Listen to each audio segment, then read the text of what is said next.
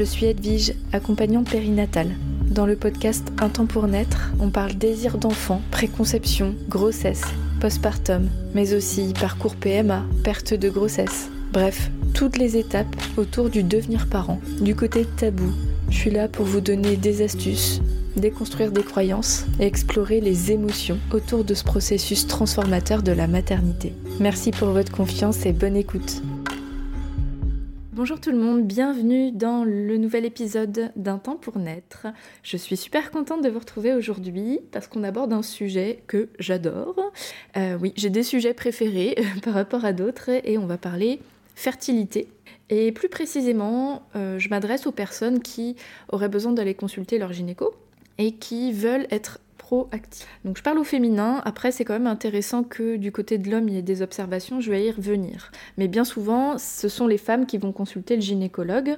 Et donc je vais vous donner pas mal de pistes pour pouvoir l'aider à enquêter sur votre, euh, bah, votre problème de fertilité, si euh, tel est votre cas, ou si vous avez besoin de faire un point, un check-up, euh, prendre les devants justement pour écarter certaines pathologies qui peuvent exister en matière de fertilité. Donc en fait, dans cette approche, on voit que s'observer euh, demande un certain contrôle. Euh, aller chez le gynéco, bah, c'est vraiment important quand on a bah, des troubles de la fertilité, euh, qu'il n'y a pas de soit l'un soit l'autre. C'est pas soit je me débrouille naturellement et je ferme les yeux et puis j'arrête d'y penser, soit je médicalise à 100% et puis je délègue tout à la médicalisation et j'ai plus le contrôle de mon corps. Parce que ça, c'est souvent une peur euh, ou un cliché qu'on peut avoir sur l'infertilité. Et en fait, c'est pas comme ça que ça se passe, à mon sens. Euh, il faut trouver le juste milieu. Donc, il y a une partie qui vous appartient euh, dès le début, finalement. Donc, dire arrête d'y penser. parfois, ça fonctionne, hein, mais on peut aussi se dire que quand on est en essai bébé, bah, bien sûr qu'on y pense. Et puis, il y a des éléments qu'on peut regarder d'ores et déjà pour écarter certaines pistes. Bon, voilà, ça, c'est à vous de voir. Si vous êtes au tout début des essais, euh, cet épisode n'est peut-être pas pertinent, euh, sauf si vous avez envie de, vous renseigner sur certains sujets, parce que c'est pas là où je vais vous apprendre à observer votre cycle. Hein. Je vais vous donner des informations sur le cycle féminin, euh, mais c'est pas là où je vais vous donner le mode d'emploi. Donc si c'est ça que vous recherchez, euh, j'ai d'autres épisodes et puis j'en referai certainement d'autres. Après, c'est aussi l'objet d'un accompagnement euh, que je peux proposer. Mais euh, là, c'est plus quand vous avez besoin d'aller voir le gynéco, que vous avez un suivi médical, soit qui va démarrer, soit qui est déjà là, et que vous avez envie d'être proactive et d'aider le gynéco à avoir certains éléments de réponse. Parce qu'il y a aussi une partie qui vous appartient. L'équipe médicale ne peut pas avoir toutes les informations par les examens. Et ça, on ne le dit pas forcément, mais il y a des choses aussi qui font partie de vos antécédents ou de votre observation que le gynécologue ne peut pas regarder. Et si ça lui échappe, bah, il peut passer à côté de certaines choses. Et je trouve ça franchement trop bête euh, qu'il n'y ait pas toutes les questions posées forcément à tous les entretiens médicaux parce que euh, le suivi médical, que ce soit le suivi médical classique pour tout, euh, que ce soit chez le dentiste ou autre, ou le suivi médical en cas d'infertilité, en fait, il est assez euh, en mode usine. Et donc, euh, les médecins n'ont pas forcément le temps de poser toutes les questions. Et parfois, il y a des questions qui sont franchement opportunes, comme une enquête. il y a la question clé qui fait qu'on va trouver ce que c'est quoi. Donc, moi, je vais vous apporter quelques petits éclairages dans cet épisode.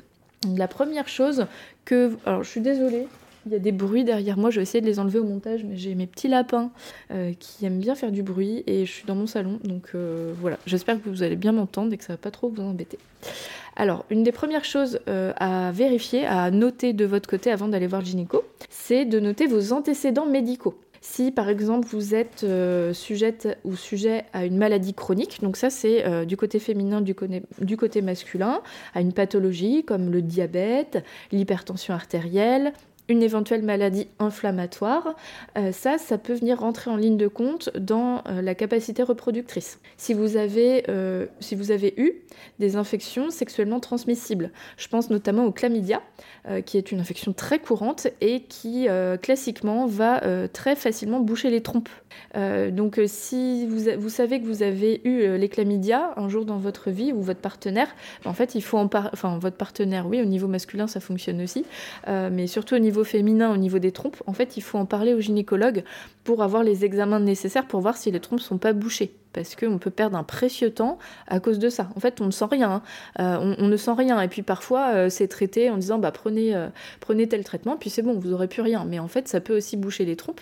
Donc, les trompes de l'utérus, les, trompes, les trompes de Fallope, elles sont au-dessus de l'utérus. Et en fait, c'est elles qui vont acheminer l'ovocyte, donc entre l'ovaire et l'utérus. Donc, elles sont super importantes, elles sont capitales en matière de fertilité. Est-ce que vous avez eu des opérations également? Des opérations, euh, tout type d'opérations. Donc bien sûr, les opérations au niveau de la sphère euh, euh, de l'appareil reproducteur vont être encore plus regardées et importantes, notamment au niveau des testicules, des ovaires, de l'utérus, etc. Donc ça, bien sûr, il faut en faire part à votre médecin. Mais ça peut être aussi d'autres opérations qui peuvent paraître, euh, qui peuvent sembler ne, rien avoir en lien et en fait euh, peuvent en avoir. Et bien sûr, regardez l'hérédité, les, facteurs génétiques, euh, les pathologies qu'il y a eu dans votre famille, les éventuels cancers, les troubles de la fertilité, etc. Donc ça peut être bien de faire un petit point sur les problèmes de santé de votre entourage proche que ce soit des maladies chroniques, des pathologies graves comme la mucoviscidose par exemple, etc. Deuxième pôle euh, d'information à noter, à réfléchir et à communiquer à votre médecin. Faites le point sur votre histoire contraceptive. Donc quel contraceptif vous avez utilisé dans votre vie, que ce soit hormonal, mécanique ou autre? Donc euh, du côté féminin, du côté masculin. Ensuite, là je vais plus m'intéresser euh, aux femmes, parce qu'on va parler de cycle menstruel, de cycle féminin. Est-ce que vos cycles sont réguliers? Donc la première observation, c'est ça, c'est est-ce que j'ai mes règles euh, fréquemment, euh, enfin fréquemment, à une fréquence euh, régulière, et est-ce qu'elles sont bien situées entre 26 et 35 jours? Donc voilà, ça il faut le noter. Si c'est pas régulier, ou quand, je dis pas régulier, si c'est à deux jours près, c'est régulier, c'est des cycles réguliers. Mais si je me situe par moment en dehors de cette fourchette-là ou régulièrement en dehors de cette fourchette-là, c'est qu'il peut y avoir un trouble dans votre cycle au niveau de vos règles. Donc ça c'est assez facile à observer parce que c'est un élément euh, extérieur, tangible que vous pouvez euh, observer. Euh, est-ce que vos règles sont abondantes, peu abondantes? Comment vous pouvez jauger l'abondance de vos règles? Typiquement, combien, si vous avez des cups, c'est assez intéressant parce que là vous pouvez voir le flux directement. Combien de cups vous remplissez par jour? Est-ce que vous en remplissez une, deux ou plus?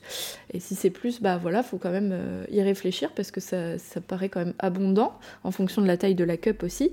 Si vous avez euh, des, protections euh, comme des serviettes, est-ce que vous êtes obligé de la changer plus d'une fois tous les deux heures?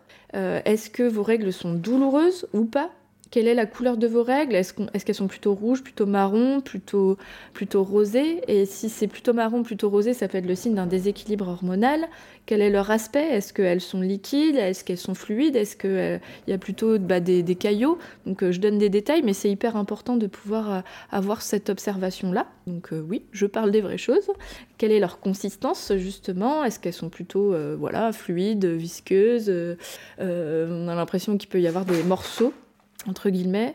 Euh, quelle est la durée aussi de, vos règles et quand je parle des règles, je ne parle pas des règles sous contraceptif. Hein. Si vous venez d'arrêter la pilule, les règles que vous aviez euh, au moment où vous arrêtiez euh, bah, la, plaquette, ce n'est pas des vraies règles, c'est des règles chimiques, c'est des règles de synthèse. Donc regardez vos règles à partir du moment où vous arrêtez votre contraception. Ça marche aussi pour tout contraceptif hormonal. Ensuite, ça peut être intéressant d'observer votre ovulation. Donc là, je ne vais pas détailler toutes les méthodes pour observer l'ovulation parce que ce n'est pas l'objet euh, de, l'épisode, mais sachez que c'est vraiment important de pouvoir euh, détecter votre ovulation. Donc euh, si vous souhaitez un accompagnement personnalisé pour pouvoir observer votre ovulation, bah, vous pouvez me contacter. je pense que je l'avais abordé sur un des premiers épisodes du podcast, je crois que c'est l'épisode 4, vous pouvez aller regarder, mais si vous avez besoin d'un peu plus de détails, on peut en discuter. Et puis encore une fois, peut-être que je pourrais faire un épisode à ce sujet-là si ça vous intéresse, faites-moi signe. Euh, et puis bon bah peut-être que vous connaissez déjà, mais c'est important de regarder si l'ovulation existe. Donc elle arrive, elle arrive euh, au milieu du cycle à peu près, donc ça dépend en fait de la durée de vos cycles. Est-ce qu'elle existe? Est-ce qu'elle existe de façon régulière? Euh, Est-ce qu'il y a assez de temps entre l'ovulation et l'arrivée des règles? Parce que c'est cette phase où l'embryon potentiel va pouvoir s'implanter. S'il y a un déclenchement des règles par votre cerveau, donc c'est le cerveau hein, qui gouverne tout, avant que l'embryon puisse s'implanter, il ne peut pas y avoir d'implantation. Donc tout ça, c'est des éléments qui sont vraiment importants. Vous pouvez aussi observer, pour pouvoir observer votre ovulation, bah, c'est euh, notamment d'observer votre glaire cervicale, euh, ce qu'on appelle euh, communément Oh, je suis désolée pour le bruit, ils sont complètement déchaînés ces lapins. Communément, euh, les pertes blanches. Bon, après, les pertes blanches, ça peut être d'autres choses, hein, mais c'est les pertes qu'on va avoir euh, au niveau vaginal. Euh, mais elle, cette sécrétion, elle vient du col de l'utérus. Et en fonction de sa composition, sa fluidité, ou au contraire, si elle est plus compacte ou plus, plus sèche, on va savoir si on est en ovulation ou si on est en post-ovulation. ensuite, vous pouvez noter si vous avez d'autres pertes pendant votre cycle menstruel que ce soit sanguin ou autre, donc ça il faut le noter. Est-ce que vous avez des sensations particulières, des douleurs au cours du cycle, si c'est avant les règles, pendant la phase ovulatoire ou autre? Enfin, Voilà, s'il y a des choses qui vous interpellent, euh, si vous vous sentez extrêmement fatigué à certains moments et que ça vous paraît anormal, si vous avez des humeurs particulières aussi et de voir à quel moment du cycle ça correspond. En fait, tout ça, tous ces éléments-là, ça va pouvoir permettre de mettre le doigt éventuellement sur un trouble hormonal ou sur une pathologie comme l'endométriose, le syndrome des ovaires polykystiques. Donc ça, c'est à compléter avec des examens médicaux, mais déjà si vous avez observé tout ça, si vous avez des éléments à apporter euh, à votre médecin, bah, ça va grandement l'aider à pouvoir avancer. Donc voilà à peu près euh, l'ensemble des éléments que vous pouvez rapporter à votre médecin pour l'aider à avancer, pour euh, dépister d'éventuelles problématiques qui pourraient vous aider à avancer dans votre projet bébé. Et euh, donc le but c'est de réguler hein, tout ça. Donc il y a l'aspect médical est là pour, euh, pour chanter ce processus-là, mais il y a aussi des approches plus naturelles comme la naturopathie, euh, la, mise en place de certaines pratiques dans l'hygiène de vie, mais ça dépend ce que c'est. Bien sûr, si par exemple vos trompes sont bouchées, la naturopathie ne fera rien. Il faut les déboucher. Enfin, il faut voir si on peut les déboucher.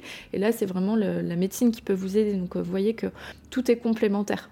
Et quand bien même euh, vous avez besoin de la médecine pour vous épauler, eh bien en fait euh, mettre en place des, habitudes de vie, d'observation de soi et euh, des habitudes alimentaires, sportives, au niveau du sommeil, etc. Bah, en fait ça va permettre de réguler certains troubles éventuels au niveau des hormones, au niveau du bien-être global, de la santé, et donc bah, favoriser la fertilité, favoriser aussi l'accueil d'un éventuel embryon. Donc tout est complémentaire, c'est vraiment important de le rappeler. Et ne pas oublier non plus tout l'aspect psycho-émotionnel euh, de votre être.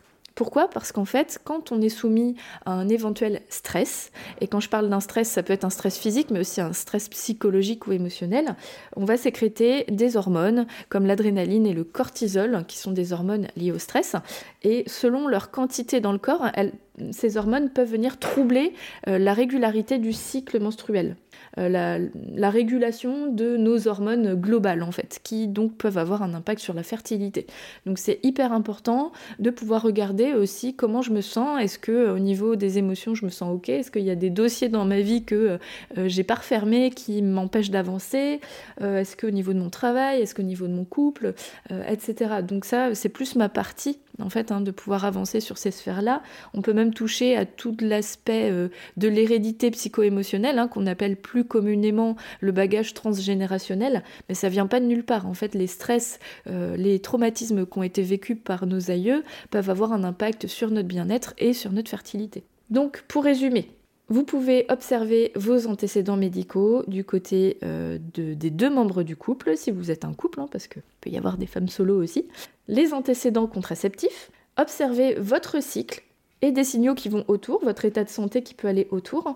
Euh, et cet état de santé, même la fatigue chronique, les douleurs, euh, l'humeur, on peut regarder aussi du côté masculin.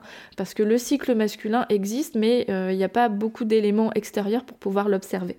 À part si, par exemple, il n'y a pas d'éjaculation, euh, là c'est effectivement un signe très visible, mais je pense que j'ai pas besoin de vous le dire pour que vous compreniez que ça peut entraver la fertilité. Et ne pas oublier tout l'aspect psycho-émotionnel. Ça, c'est moins la partie de votre médecin gynécologue qui est là plus pour regarder votre santé physique. Donc, il y a des accompagnements qui existent comme le mien pour euh, faire la lumière sur tout cet aspect-là. Ça paraît moins facile, mais on peut arriver à faire de superbes choses dans les accompagnements, croyez-moi. Voilà, bon bah j'espère que ça vous éclaire, que ça vous apporte des informations utiles, peut-être que ça vous fait des tilts à certains endroits, je sais que ça arrive quand j'accompagne les personnes euh, qui viennent me voir parfois euh, euh, après un long parcours médicalisé et qui se disent ah ouais ce détail-là on ne l'avait pas abordé et peut-être que ça peut être ça. Ou alors qui sont dans les essais bébés depuis quelques mois et qui découvrent que bah oui c'était lié à telle ou telle chose parce qu'on n'avait pas forcément pris le temps d'observer et que vous n'aviez pas l'information non plus pour pouvoir le faire, c'est tout à fait logique. Euh, je reste disponible si bien sûr vous souhaitez être accompagné sur ces aspects-là en présentiel ou en visio comme d'habitude. Euh, je vous souhaite une excellente fin de journée. Je vous souhaite toute la réussite possible dans votre projet de grossesse. Et je vous souhaite aussi une, une bonne journée. À bientôt. J'espère de tout cœur que vous aimez mon podcast et qu'il vous est utile. Si c'est le cas, je vous invite à aller déposer une note 5 étoiles et un avis sur votre appli de podcast. Et si vous souhaitez que je vous accompagne, vous pouvez prendre directement votre rendez-vous sur resalib.fr, mon agenda en ligne. Je vous ai mis le lien dans la description du podcast. Merci infiniment pour votre confiance et à la semaine prochaine.